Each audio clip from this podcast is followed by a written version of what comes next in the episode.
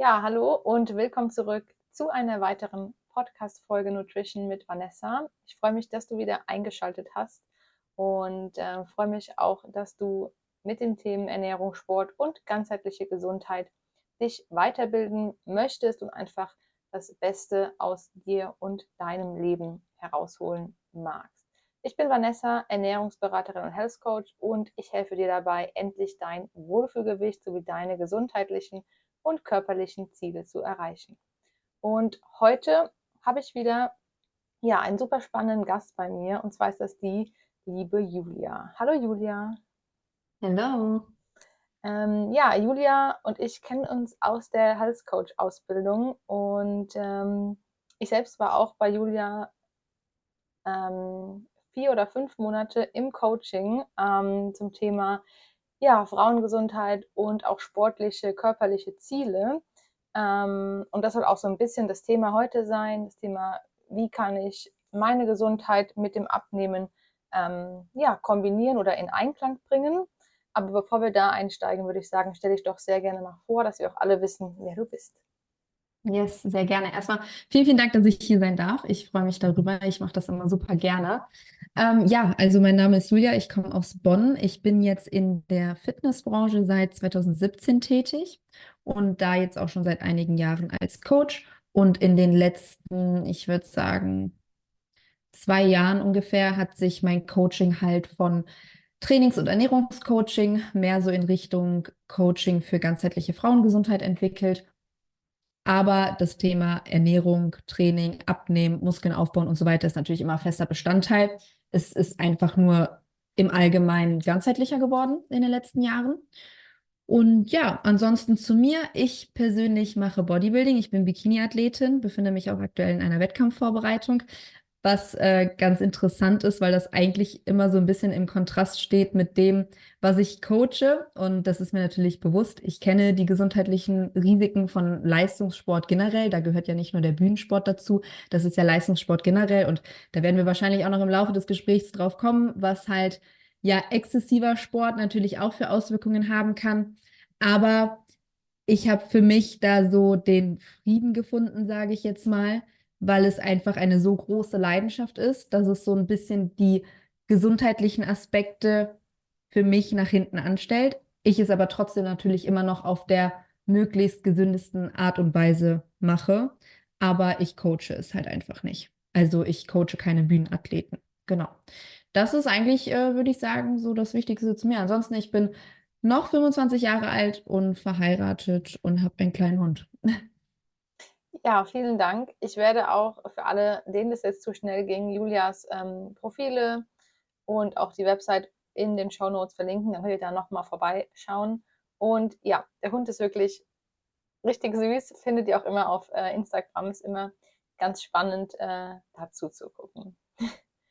genau, aber wie du schon gesagt hast, ähm, diesen Zwiespalt zwischen Bikini-Athletin und dem, was du drin, also coachst, dem, ich sag mal, ganzheitlichen Gesundheitscoaching ähm, mit einfach, ich sag mal, gesundheitlichen Vorteilen in Bezug auf Training und Ernährung. Ähm, wie lange hat es gedauert, bis du da deine, ja, deine Sparte finden konntest oder auch diesen Frieden schließen konntest zwischen Bikini-Athletik und normalem Sport? Mm, also ich würde mal sagen, ja, Schwierig, muss ich, muss ich tatsächlich kurz drüber nachdenken. Also grundsätzlich kam der Bühnensport vorher, also bevor ich mein Coaching oder grundsätzlich mein Wissen auch dahingehend äh, angeeignet habe zum Thema ganzheitliche Frauengesundheit. Ähm, ich war vorher schon auf der Bühne und habe vorher halt den Bühnensport gemacht. Und desto mehr Wissen ich dann dazu gewonnen habe, desto mehr hat, stand das halt dann für mich einfach immer so ein bisschen im Konflikt, in Anführungsstrichen. Ähm, ich habe aber einfach sehr, sehr schnell dann für mich erkannt, also das ging eigentlich relativ fix, dass ich für mich erkannt habe, okay, ähm, ich kann aber trotzdem einen sehr, sehr guten Mittelweg finden. Und ich sag mal, so eine Diätphase, also das, der Bodybuilding-Lebensstil ist ja an sich sehr gesund, wenn wir jetzt die Themen betrachten, also jetzt mal leistungssteigernde Mittel außen vor, Ähm, aber wenn wir jetzt nur die Themen betrachten, Training, Ernährung, Regeneration, ähm, da würde ich behaupten, leben Bodybuilder sehr viel gesünder als die meisten anderen Normalos in Anführungsstrichen. Ähm, ungesund wird das ganze Thema ja am, e, gegen Ende einer Wettkampfvorbereitung. Also gerade bei Frauen, wenn die einfach auf einem so unnatürlich niedrigen Körperfettgehalt sind, das ist natürlich nicht gut, vor allem für die Hormone. Aber es ist halt eben auch ein begrenzter Zeitraum. Also man läuft ja nicht das ganze Jahr so rum. Oder sollte man zumindest nicht. Und das ist dann für mich eigentlich so das, wo ich sage, okay, da, da kann ich gut mit umgehen. Also das ist für mich so vereinbar mit dem, was ich halt normalerweise vertrete und was so meine Moral ist in Bezug auf Gesundheit. Und da habe ich für mich dann halt so den Mittelweg gefunden. Dann weiß ich nämlich ganz genau, dass es natürlich dann auch wieder Phasen gibt, wenn ich dann mich in der Muskelaufbauphase befinde, zum Beispiel, wo ich halt die ähm, Gesundheitsparameter in den Fokus setze und schaue, dass die wirklich optimal sind. Und äh, witzigerweise ganz passend zum Thema war ich heute noch beim Arzt und habe meine Blutanalyse abgeholt und äh, es ist wirklich alles einwandfrei, also kerngesund. Der Arzt war äh, wirklich begeistert.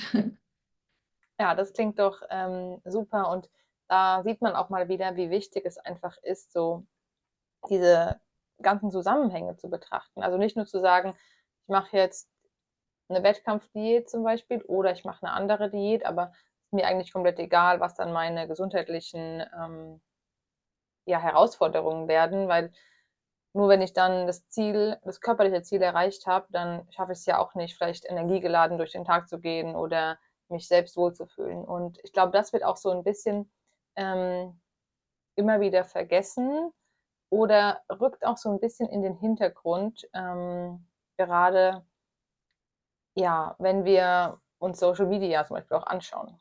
Ähm, ich weiß nicht, aber vielleicht hast du es ja auch in deinem Coaching gemerkt, ähm, was würdest du denn sagen, wie beeinflusst denn aktuell so das gesellschaftliche oder auch die schönheitsideale Wahrnehmung von Social Media oder wem auch immer die Frauen, die du coachst, in Bezug auf ihren Körper und ihr Gewicht? Also hat das einen Einfluss oder sind die da komplett autark davon? Ja, definitiv. Also ich bin schon der Meinung, dass das einen Einfluss hat und wir halt einfach in einer Generation sind, die damit natürlich, und ich glaube, die Generation nach uns noch viel extremer, weil die einfach schon viel, viel jünger mit dem Thema anfangen. Ähm, wir fangen einfach sehr früh an, uns so, zu vergleichen und streben dann natürlich etwas an, was vielleicht für uns persönlich gar nicht möglich ist. Also als Beispiel, ich wurde letztens in der Fragerunde gefragt, ähm, was denn ein gesunder Körperfettgehalt für eine Frau ist und ähm, mit Sixpack und so weiter. Und das weiß man halt nicht, weil das, also beziehungsweise man kann es nicht pauschal beantworten, weil die eine Frau kann ein Sixpack haben und einen relativ geringen Körperfettanteil oder vielleicht auch einfach eine andere Körperfettverteilung, das ist ja auch nochmal genetisch vorausgesetzt, und super gesund sein und gar keine hormonellen Probleme haben. Eine andere Frau kann, sage ich mal, dem Sixpack etwas näher kommen und Fett verlieren, hat aber direkt gesundheitliche Probleme, hormonell gesehen, verliert vielleicht ihre ähm, Periode, weil der Körper einfach nicht dafür ausgelegt ist, den Körperfettgehalt so niedrig zu halten. Und ja. ich glaube, dass wir einfach durch Social Media teilweise Dinge vorgelegt bekommen, die nicht für jeden realistisch sind. Und das ist dann aber halt schwer für viele zu akzeptieren, beziehungsweise da die Unterschiede zu machen und zu verstehen, okay, die bringt diese Voraussetzungen mit und ich habe diese Voraussetzungen. Und das ist mir halt ganz, ganz wichtig, dass die Mädels ähm, in meinem Coaching lernen, mit ihren persönlichen Voraussetzungen und ihren persönlichen, auch genetischen Begebenheiten das Beste herauszuholen und auch herauszufinden, was für sie das Beste ist, weil man es eben nicht eins zu eins von jemand anderem kopieren kann. Hm, ja, schön, dass du das sagst, dass man es nicht kopieren kann, weil ich werde auch immer ganz oft gefragt, ja, aber kann ich das ja nicht so machen wie XY oder wie machst du das denn? Und dann muss ich auch immer sagen, ja, ich mache das so, aber das heißt oder so und so und ich halte davon, keine Ahnung, das gut, das finde ich nicht so gut. Aber jeder ist halt individuell und was für den einen funktioniert, muss für den anderen halt nicht funktionieren. Das gilt in Bezug auf Training, Ernährung, Supplemente. Das ist wirklich einfach auch Regeneration, Mindset. Das sind alles Themen, die super ähm, individuell sind. Ähm, wie gehst du denn da bei dir im Coaching oder wie würdest du denn da jetzt vorgehen, wenn jemand merkt, dass er sich mit dem Vergleichen eher schadet oder dass das Vergleichen bei ihm einen ganz, ganz hohen Stellenwert hat? Wie, was ist da so deine Herangehensweise, Strategie, um da einfach ein bisschen davon wegzukommen, mehr den Fokus auf sich zu legen? Hm. Gibt es verschiedene Ansätze. Es kommt immer auf die Person drauf an, wie sie das Ganze, sage ich jetzt mal, auslebt, dieses Thema Vergleichen und so weiter. Ähm, zum einen kann es sein, dass ich mit dieser Person halt mehrere Gespräche führe und versuche, dem so ein bisschen auf den Grund zu gehen. Natürlich, ich bin jetzt keine Psychologin, aber so ein bisschen Mindset-Arbeit halt dahingehend leiste. Heißt, dass man anfängt, seinen eigenen Wert zu erkennen und auch höher zu schrauben und dann halt auch sich Strategien überlegt, wie man besser damit umgehen kann. Sei es zum Beispiel gewissen Instagram-Accounts vielleicht zu entfolgen, weil man irgendwie feststellt, das triggert mich einfach. Ne? Also, dass man sich wirklich mal, wir sind ja einfach, wir leben teilweise so schnelllebig und wir haben so schnell das Handy in der Hand, sei es an der Supermarktkasse, weil wir gerade mal zwei Minuten warten müssen, bis wir dran sind und zack ist Instagram schon auf und man scrollt durch die Stories und man nimmt das eigentlich gar nicht so richtig wahr, aber trotzdem verarbeitet das Gehirn ja, was man sieht. Und dass man da sich mal wirklich in Ruhe hinsetzt und sich anschaut, wem folge ich überhaupt. Und wenn ich jetzt mir die Stories oder die Seite dieser Person anschaue, was für Gefühle weckt das in mir? Und dass man das sich wirklich mal hinterfragt und sich auch wirklich mal Zeit dafür nimmt. Ähm, das ist etwas, was ich sehr, sehr vielen rate und womit ich auch sehr positive Erfahrungen mitgemacht mhm. habe, sowohl bei mir selber als auch mit Klientinnen. Und dann gibt es natürlich auch noch verschiedenste ähm, Strategien, wie man halt grundsätzlich auch mit diesen Gedanken umgehen kann. Gedanken, die man über seinen eigenen Körper hat, die man hat, wenn man sich mit jemand anderem vergleicht, dass man vielleicht das Ganze mal zu Papier bringt und sich wirklich mal aufschreibt, okay, warum habe ich überhaupt diese Gedanken? Welche Gedanken sind das? Sind diese Gedanken überhaupt, ja, haben die überhaupt eine Daseinsberechtigung? Mhm. Hm, ich würde sagen, es ist wirklich so eine Mischung aus sehr viel Reflektieren, dahingehend Mindset-Arbeit, sehr viel hinterfragen. Und da ergibt sich dann für jede Person eigentlich immer eine ganz gute Herangehensweise.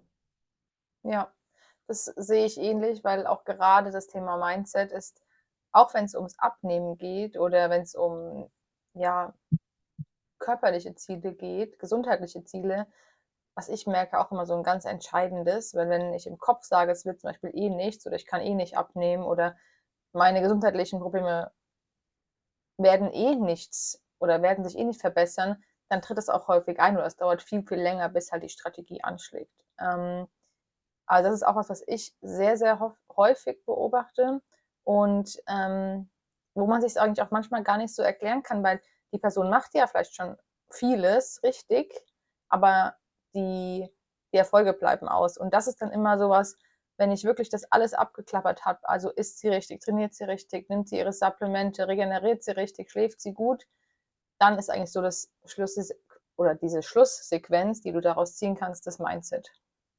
Ja, definitiv. Ja, das finde ich auch super spannend. Ähm, das heißt, du arbeitest auch, hast du ja auch gesagt, mit dem Thema Mindset. Ähm,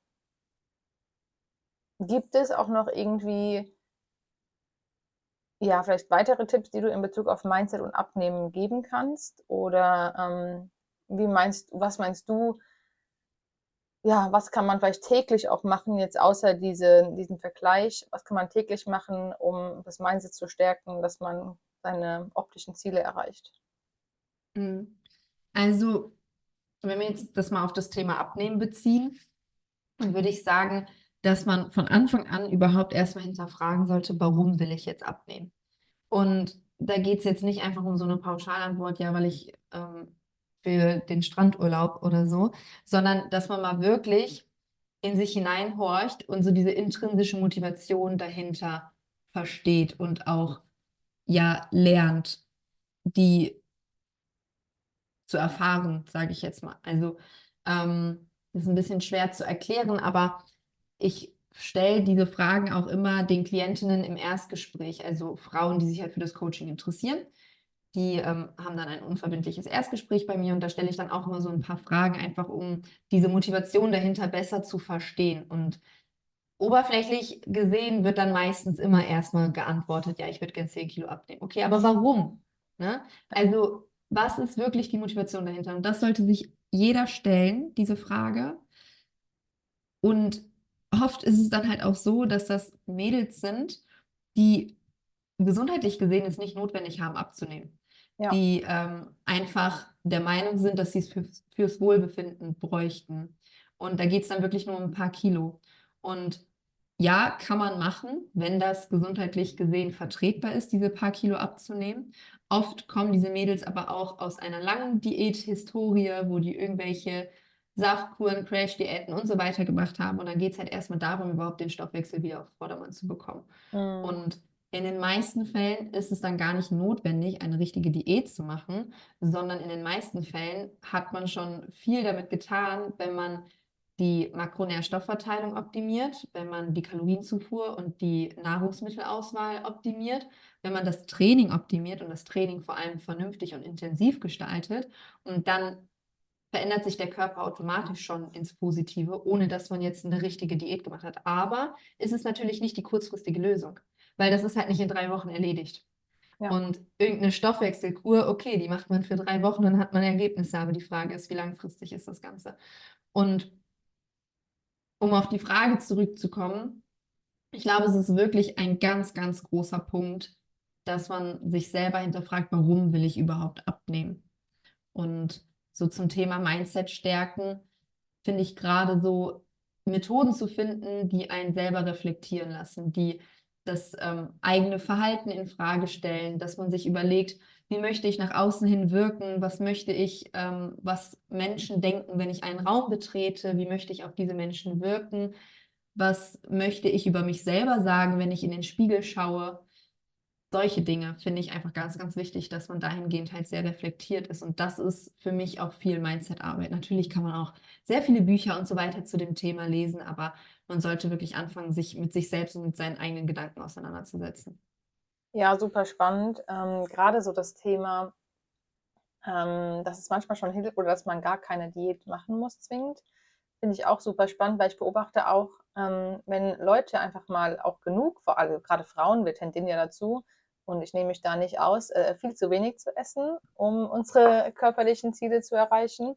Und wenn man dann mal wieder anfängt, einfach auch genug zu essen, dann lässt der Körper häufig auch schon ähm, Gewicht in Form von zum Beispiel Wassereinlagerungen oder ähm, ja, generell Wasser los, um dann einfach auch mit dem richtigen Training das Ganze dann in Muskulatur aufzubauen. Und alleine, wenn wir Muskeln aufbauen, verändert sich ja der Körper. Und ich höre auch ganz immer oder ganz oft auch, ich möchte abnehmen. Und dann frage ich, ja, warum? Und dann kommen diese oberflächlichen Antworten. Wenn man aber dann genauer mal hinterfragt, mh, hm, ja, hast du vielleicht irgendwie ein Bild oder so ein optisches Ziel, was du erreichen willst, dann tendiert man häufig doch dazu, eher muskulöser auszusehen, aber irgendwie verbindet man das mit Abnehmen.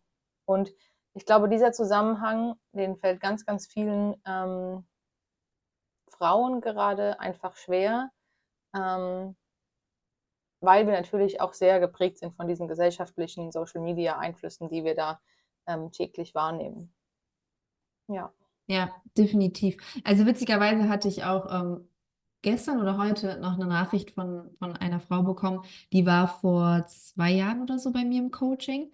Und sie hat halt geschrieben, dass ähm, damals ging, ist, kam sie halt auch zu mir ins Coaching, weil sie abnehmen wollte. Und ich hatte aber auch mit ihr erstmal die Kalorien erhöht tatsächlich. Und ihr Körperbild hat sich halt ins Positive verändert. Also ihre Form hat sich auch ins Positive verändert, ihre mhm. Zellulite ist weniger geworden und so weiter. Und ähm, jetzt hat sie mir nach zwei Jahren die Rückmeldung gegeben, dass sie halt selber wieder diese Erfahrung gemacht hat, dass sie halt versucht hatte, die Kalorien wieder zu reduzieren, weniger zu essen, um abzunehmen und so weiter. Aber dass einfach alles wieder ins Negative gerutscht ist. Also ihre Zellulite ist wieder mehr geworden, wahrscheinlich, weil halt einfach, ähm, ja, die Muskulatur dann auch nicht vorhanden ist oder war. Und dass sie jetzt wieder angefangen hat, mehr zu essen und es wird wieder besser. Mhm. Und sie hat mich dann gefragt, warum das so ist. Und ja, es ist halt wahrscheinlich so, dass wenn man einfach für so eine lange Zeit zu wenig isst, dass man dadurch natürlich dann auch nicht intensiv genug trainiert, keine Muskulatur aufbaut. Und oft kommt dann der Spruch, ja, aber ich möchte ja gar nicht großartig Muskulatur aufbauen. Ja, aber so wie du aussehen möchtest, da gehört halt Muskulatur mit dazu. Das unterschätzen viele Frauen. Und nur wenn man mal eine Hantel anfasst, sieht man auch nicht direkt aus wie ein Mann. Das ähm, ist auch immer ein ganz, ganz falsches Bild. Also so schnell baut man auch nicht Muskulatur auf. Wenn ich mir überlege, ich lege meinen kompletten Alltag, lege ich darauf aus, um möglichst gut Muskulatur aufzubauen. Meine Ernährung ist zu 100% perfektioniert, meine Regeneration, mein Training und so weiter. Und ich sehe auch nicht aus wie ein Mann. Also da muss ich den Frauen leider den Zahn ziehen und sagen, glaub mir, so schnell passiert das einfach nicht. Und wenn es halt darum geht, ja, den Körper zu straffen und ähm, vielleicht ein paar Kurven zu haben, die baut man sich ja auch mit Muskulatur auf, wenn man möchte, dass das straffe Kurven sind. Und das verstehen viele einfach nicht. Und ähm, ja, in den meisten Fällen ist es wirklich so die Kombination aus richtiger Kalorienzufuhr, um genügend Energie zu haben für intensives Training, welches dann wiederum Muskulatur aufbaut, um den Körper so zu formen, wie man ihn haben möchte. Ja, ja, super schön zusammengefasst. Du hast jetzt ganz, ganz oft schon vom Thema Training gesprochen. Ich glaube, wir müssen hier nochmal betonen, dass wir hier mit wirklich äh, Krafttraining meinen. Also kein Cardio oder nicht irgendwelche Homeworkouts mit einer Wasserflasche oder mit dem, Körper, mit dem Körpergewicht. Das ist alles nicht schlecht und in Maßen kann man das natürlich auch einbauen. Also gerade mit dem eigenen Körpergewicht kann man auch richtig gut trainieren. Aber wenn es darum geht, optische Ziele zu erreichen, dann führt nun mal nichts am richtigen Krafttraining mit Gewichten, mit Hanteln oder auch an Geräten ähm, vorbei. Ja, aber das auf jeden Fall. Also ist halt auch immer so ein bisschen die Frage, was ist das Ziel? Wie du schon sagst, man kann mit Homeworkouts auch viel erreichen, keine Frage. Ähm, rein gesundheitlich gesehen, alles ist besser als gar nichts. Also lieber so eine Aktivität als gar keine Aktivität. Aber ähm, das, was die meisten Frauen als Ziel vor Augen haben, ist nicht mit Homeworkouts machbar in 99 Prozent der Fälle. Und das, da sind wir wieder bei dem Thema, sich auf Instagram oder auf Social Media generell zu vergleichen. Gerade seit Corona hat ja diese Home-Workout-YouTube-Szene einen riesen Boom. Und ich möchte jetzt hier keine Namen nennen, aber viele sehr, sehr große, erfolgreiche InfluencerInnen sind damit natürlich extrem erfolgreich und ich gönne denen auch den Erfolg. Keine Frage, das ist gut, was die da machen. Die erstellen teilweise wirkliche richtige Wochenpläne und so weiter. Und das ist natürlich cool für jemanden, der da nicht das eigene Wissen zu hat und der sich da dann Inspiration holen kann. Aber ist es dann problematisch, wenn die Leute denken oder wenn von diesen Personen nach außen hin vermittelt wird, dass die Körper, den Körper, den die haben, sprich Sixpack, runde Schultern, ein prallen, knackigen Po, ähm, dass sie sich den durch Homeworkouts aufgebaut haben. Weil das ist nämlich nicht so. Wenn man bei diesen ganzen Accounts mal ganz weit runter scrollt, dann haben die auch alle früher im Fitnessstudio gestanden oder haben CrossFit gemacht oder haben vielleicht sogar als Kind geturnt. Das ist halt auch Frauen, die als Kind geturnt haben, haben halt nochmal ganz, ganz andere Voraussetzungen mhm. in den mhm. meisten Fällen von der Muskulatur her. Ja. Und viele denken dann, okay, nur mit den Homeworkouts kann ich dann irgendwann aussehen wie die. Ja, aber sie hat sich die, sie hält gerade die Muskulatur durch Homeworkouts, aber ursprünglich aufgebaut hat sie das auch mit vernünftigen Widerständen, sprich mit Gewichten, mit Training an Geräten, Training an Freihandeln und so weiter. Ja, ja, super spannend. Das wollte ich auch ansprechen. Da sind wir ja wieder bei dem Thema Schönheitsideal und was wird ein Bild uns ja vorgespielt eigentlich, was wir aber so gar nicht erreichen können. Also ähm, sehr, sehr, sehr spannend, ähm, diese ganzen Zusammenhänge. Und ähm, ja, genau.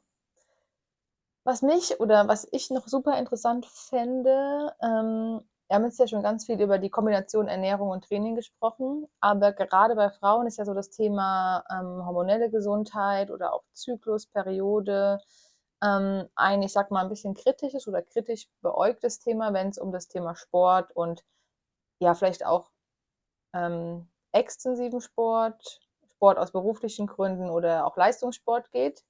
Ähm, wie kannst oder welche, welche Auswirkungen kann es denn haben, wenn ich zu viel Sport mache, ähm, nicht genug regeneriere oder auch einfach zu viel abnehmen möchte im Hinblick auf die, die Frauengesundheit, nenne ich es jetzt einfach mal. Mhm.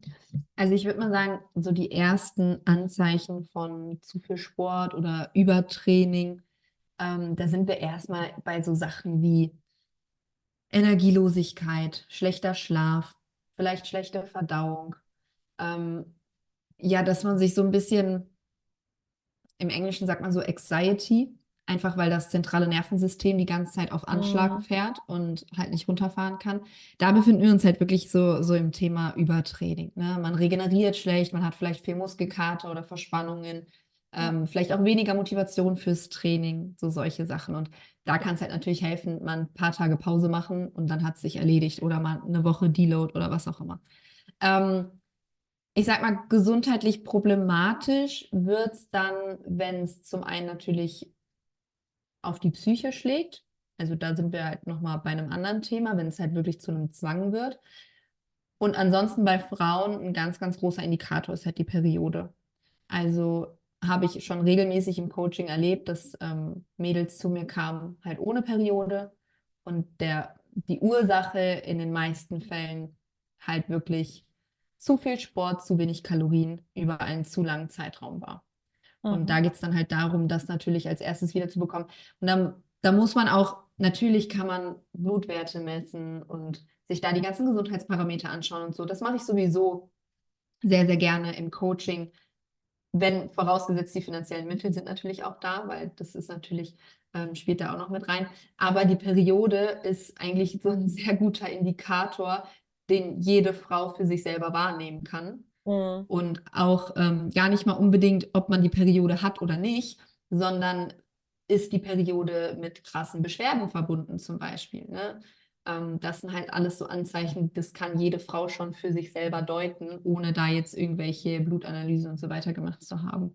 Und das ist auch das, würde ich sagen, was mir mit am häufigsten ähm, begegnet, neben Schilddrüse, würde ich sagen. Also Schilddrüse, ähm, dass die halt auch drunter leidet, gerade unter einer ja sehr langen Diätphase, beziehungsweise über durch sehr lange Zeiträume, wo einfach zu wenig Kalorien gegessen worden sind oder Crash-Diäten und so weiter, dass da halt die Schilddrüsenfunktion auch langfristig drunter leidet. Das sind, wenn ich jetzt so drüber nachdenke, glaube ich, die zwei Hauptthemen. Ja. Mhm. Okay, super spannend. Und ich glaube, was mich noch interessieren würde, jetzt mal angenommen, ähm, oder was ich noch ganz interessant fände, angenommen, ich komme jetzt ins Coaching zu dir, oder muss gar nicht im Coaching sein, sondern ich habe einfach bemerkt, dass zum Beispiel meine Periode nicht mehr regelmäßig ist, ähm, ich vielleicht auch mal Zyklen habe, wo sie komplett wegbleibt, also super lange ähm, Zeiten, Zyklen habe. Ähm, und ich höre das jetzt und dann denke ich mir so, okay, dann esse ich jetzt halt mal sozusagen mehr ähm, und merke dann, okay, das pendelt sich alles so wieder ein. Was glaubst du denn oder was ist deine Erfahrung? Wie lange müsste ich denn jetzt mehr essen oder wie lange ähm, sollte man denn auf dieser, ich sag mal, Gesundheitsschiene bleiben, bevor man wieder ins Abnehmen geht? Erfahrungsgemäß auf jeden Fall mehrere Monate, weil man muss sich auch immer überlegen, wie viele Monate oder vielleicht sogar Jahre hast du das Gegenteil gemacht. Mhm. Und dann kannst du nicht erwarten, dass es innerhalb von drei Wochen wieder um praktisch sich ja wieder reguliert. Ja. Ne? Ähm, natürlich kann man aber hier auch hingehen und das Ganze anhand von Blutwerten messbar machen. Wie sind sie zum Startzeitpunkt und wie sind sie nach zwei Monaten, nach vier Monaten Mhm. und so weiter. Und dann sieht man ja eine Tendenz, ähm, gerade bei den Hormonwerten, wenn wir jetzt über Periode sprechen, weil da Ja. wird ja bei den Hormonwerten etwas nicht in Ordnung sein, wenn die Periode ausbleibt oder die Zyklen sehr, sehr lang sind. Ähm, das wäre halt eine Sache. Und in, ich würde sagen, 90 Prozent der Fälle geht das Thema aber auch noch mit anderen Problematiken einher. Mhm. Meistens oder oft mit dem Thema Beziehung zum Essen und Essverhalten. Und das ist halt auch ein sehr, sehr guter Parameter, um das Ganze, ja, um halt daran festzustellen, okay, wann ist jemand wieder bereit, um eine Diät zu machen oder nicht. Und wenn der Food-Fokus noch ganz da oben ist und ähm, ja, sich die Gedanken nur ums Essen kreisen und man eigentlich, wenn man die eine Mahlzeit gegessen hat, schon gedanklich bei der nächsten Mahlzeit ist, die in drei Stunden ansteht, oder man sich super viel damit auseinandersetzt, ähm, was kann ich für krasse Low-Calorie, fancy Gerichte machen. Mhm. Und ähm, gefühlt der komplette Instagram-Feed davon zugespült ist, weil man sich nur sowas anschaut. Das ist halt auch immer ein Anzeichen, dass es nicht der richtige Zeitpunkt für eine Diät ist. Also so das Thema Beziehung zum Essen, Food-Fokus, habe ich vielleicht Angst vor bestimmten Lebensmitteln? Kategorisiere ich Lebensmittel? Stresst es mich, wenn ich eine Mahlzeit nicht selber planen kann, heißt Restaurantbesuche, Familienfeiern und so weiter? Sind das Stressfaktoren für mich? Das sind halt Dinge, die oft, nicht immer, aber oft halt auch einhergehen mit Periodenverlust und so weiter. Mhm. Super spannend. Das heißt, man kann da eigentlich auch schon recht viel, wenn man gut reflektiert ist, recht viel selbst an sich arbeiten, ähm, wenn man diese Ziele erreichen will oder die gesundheitlichen Probleme nicht, ähm, nicht eingehen will. Ähm, ich fand es jetzt ganz spannend, dass du gesagt hast, das Thema Food Focus, ähm, dass man hier auch einen guten Indikator hat, ähm, zu gucken, gehe ich in eine Diät oder ist erstmal das Thema, ich sag mal, Frieden schließen mit dem Essen, gesundheitliche Themen aufarbeiten wichtiger.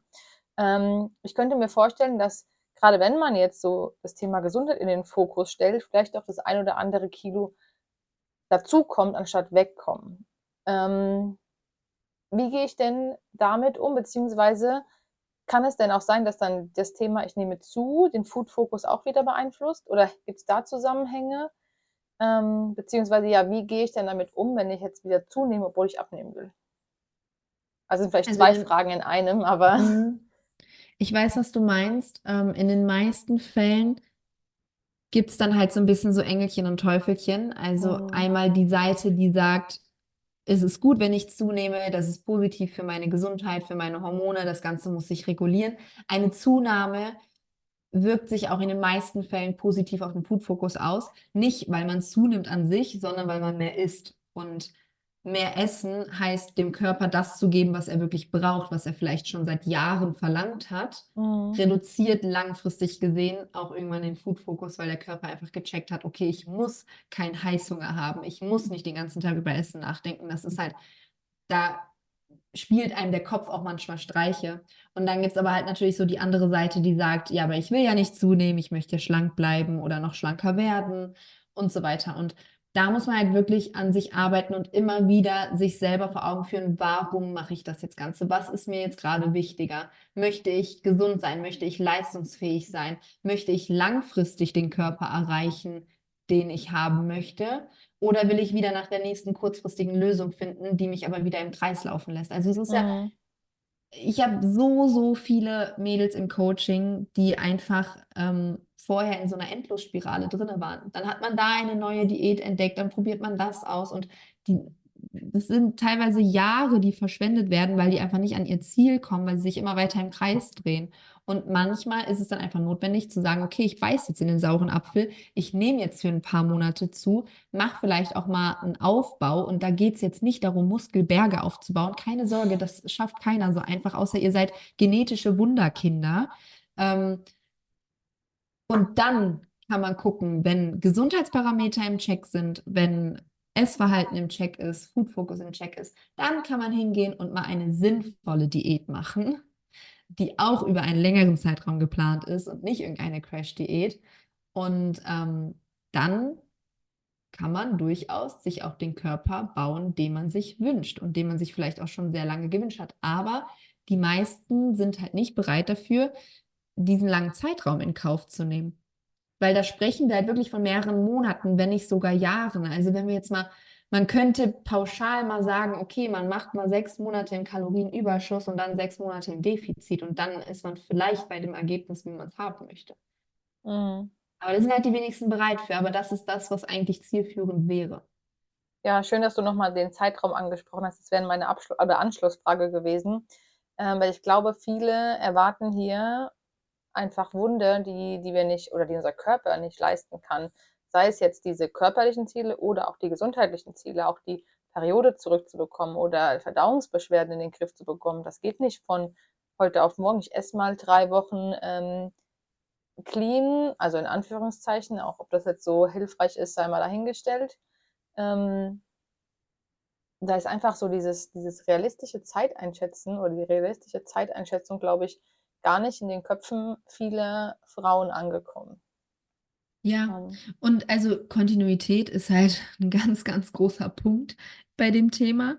Und ähm, viele denken ja auch gar nicht darüber nach, was ist denn danach? Also nehmen wir jetzt mal an, man macht irgendwelche komischen Diäten. Also jetzt, ähm, ich bin jetzt ganz kurzfristig beziehungsweise vor kurzem erst in Kontakt gekommen mit irgendeiner Diät. Da startet man dann mit drei Tage erstmal nur Suppe und dann geht es weiter nach irgendeinem Ampelsystem und dann gibt es da irgendwelche bestimmten Analysen und dann anhand des Körpertyps oder Stoffwechseltyps oder was auch immer bekommt man da irgendwelche Listen ausgespuckt und dann die ähm, in der grünen Kategorie darf man nonstop essen, die in der gelben weniger und in der, in der roten gar nicht. Und ich sage euch, das ist kein Wundermittel. Am Ende des Tages funktioniert jede Diät mit einem Kaloriendefizit. Und ob man das Kal Kaloriendefizit darüber gestaltet, weil man bestimmte Lebensmittel streicht, in den meisten Fällen dann halt Kohlenhydrate, oder ob man es ähm, darüber gestaltet, weil man, ich nenne jetzt die Marke nicht, aber weil man Kalorien als Punkte zählt und die Lebensmittel einfach Punkte bekommen und man dann ein bestimmtes Punkteziel am Tag hat. Am Ende des Tages ist es alles ein Kaloriendefizit und deswegen funktionieren diese Diäten.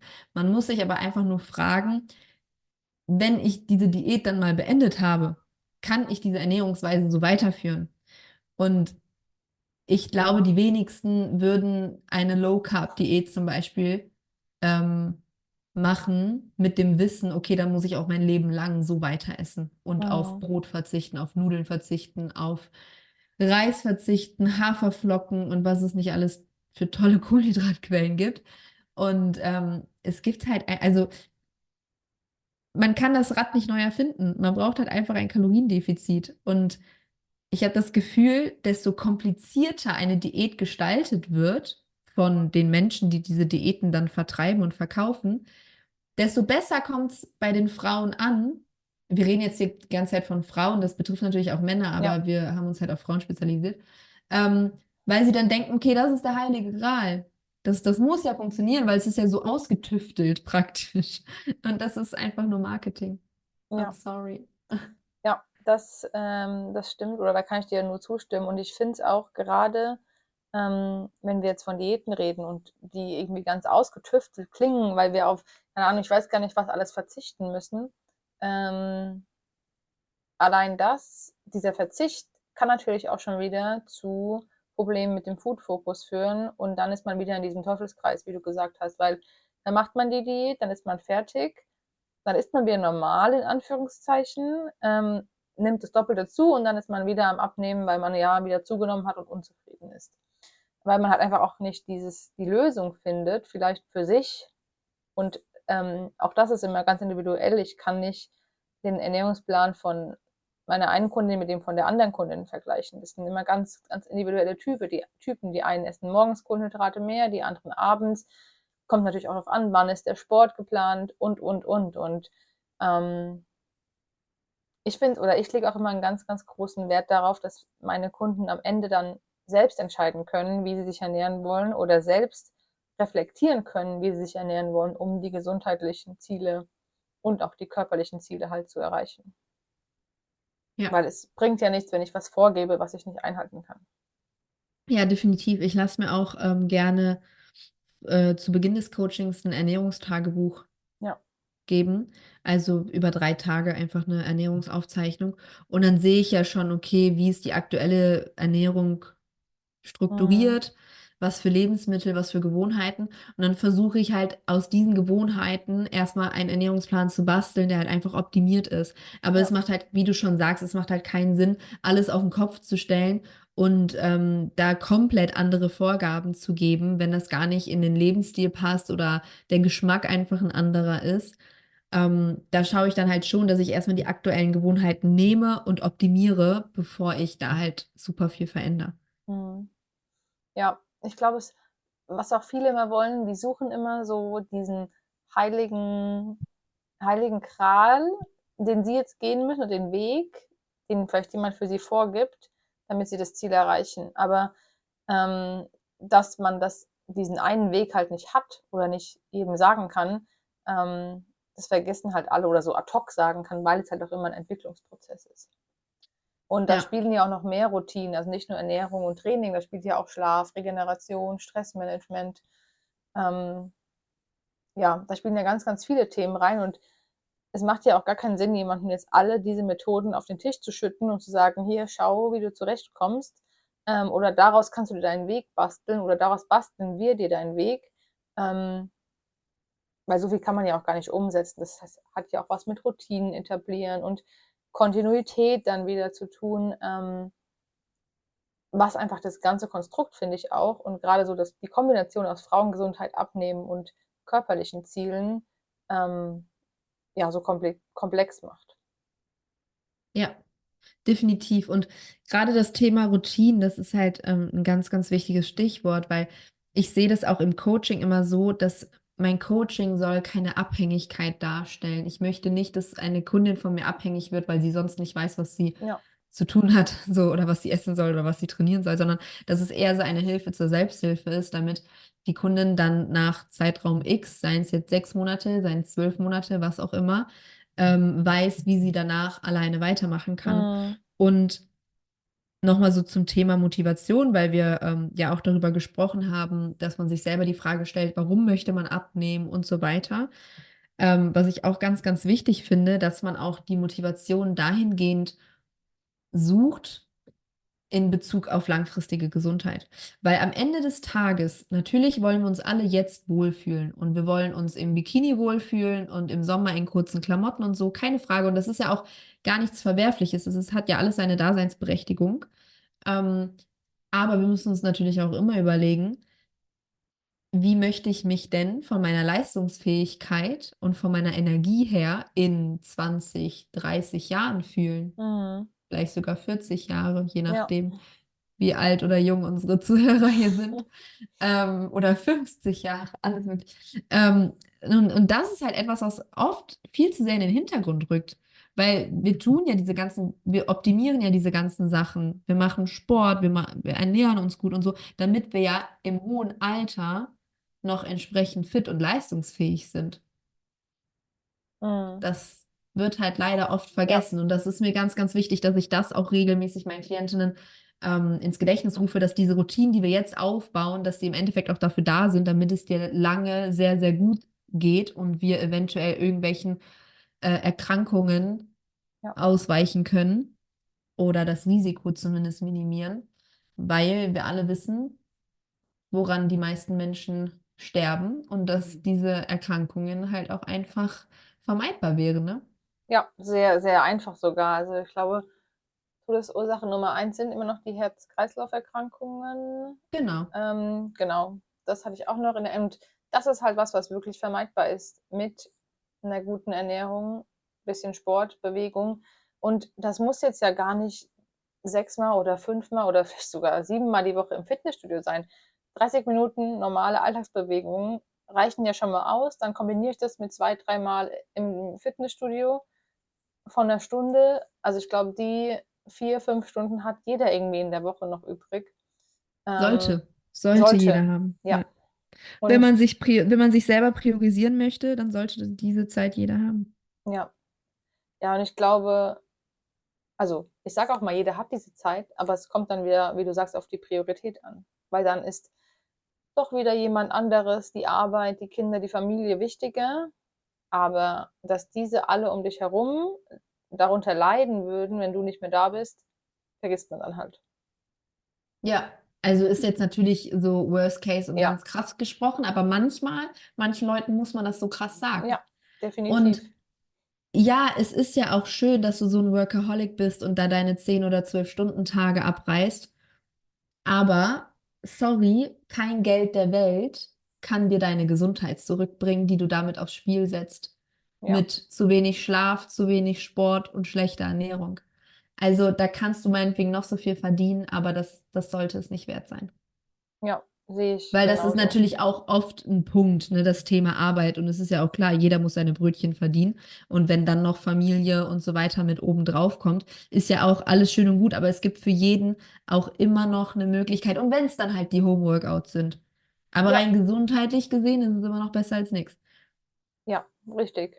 Und wie du schon sagst, ähm, es gibt nicht nur die Möglichkeit mit Homeoffice, es gibt auch die Möglichkeit mit, keine Ahnung, Walking Desk. Also da kannst du halt ja alles kombinieren. Es gibt Walking Pads, es gibt Stehschreibtische, es gibt Vier-Tage-Wochen, 80% Stellen. All das ist natürlich eine Sache, wo du dich einfach mehr priorisieren kannst. Ähm, und das sind jetzt nur so ein paar Beispiele, aber es gibt einfach, ja, unendlich viele Möglichkeiten, wenn man sich halt selbst, selbst priorisiert. Ja. Ja, ähm, vielleicht noch eine abschließende Frage. Ähm, wir haben jetzt ja ganz, ganz viel von dem Thema ähm, Kombination aus allen Säulen gesprochen. Welche dieser Säulen, also Ernährung, Training, Regeneration, Stressmanagement, Gesundheit auf körperlicher Ebene, Blutwerte, was würdest du denn sagen, ist so das Ausschlaggebende, wenn es darum geht, Frauengesundheit und ich sag mal Abnehmen oder Gewichtsmanagement, optische Ziele zu vereinbaren? Was glaubst du, ist der die größte Stellschraube, an der man definitiv ähm, zuerst ansetzen sollte? Oh, das kann ich tatsächlich nicht pauschal beantworten. Also, ich würde erfahrungsgemäß, wenn wir jetzt mal nur das Thema Abnehmen in Betracht ziehen, ist es auf jeden Fall Ernährung. Ja. Ähm, weil am Ende des Tages, wie ich ja schon beschrieben habe, kommt es auf ein Kaloriendefizit drauf an. So funktioniert der Körper halt. Natürlich gibt es dann Fälle, wo das allein nicht reicht, beziehungsweise weil halt zum Beispiel die Schilddrüse nicht ordentlich arbeitet, funktioniert auch ein Kaloriendefizit nicht ähm, Mhm. und so weiter. Also das würde ich in dem Fall sagen. Und ansonsten, ich würde, also priorisieren beziehungsweise so eine Rangordnung aufstellen, fällt mir echt schwer, weil das für jeden ja unterschiedlich ist. Also es gibt die Ja. eine, die einfach viel zu viel macht und ähm, mehr Regeneration braucht. Und dann gibt es halt die andere, die vielleicht ja mit ihren dreimal 20 Minuten Home-Workouts meint, sie kriegt damit ihren Körper, den sie gerne hätte. Mhm. Und die sollte vielleicht den Fokus mehr auf Training legen. Also das ist halt wirklich extrem unterschiedlich, aber ich glaube tatsächlich ein oft unterschätzter Faktor ist das Thema Regeneration. Okay, interessant. Ich hätte jetzt sogar irgendwie gedacht, also ja, Ernährung beim Abnehmen waren wir uns ja oder sind wir uns einig. Ähm, aber sehr spannend, dass du das Thema Regeneration ansprichst. Ähm, was glaubst du oder warum ist das für dich der, der ausschlaggebende oder mit ausschlaggebendste Punkt? Weil sie zu kurz kommt oder also gerade jetzt bei Frauen? Ähm, genau.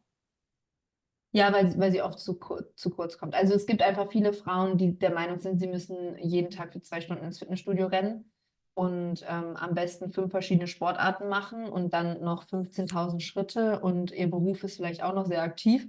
Ähm, und das ist halt einfach too much und da kann der Körper sich nicht von erholen.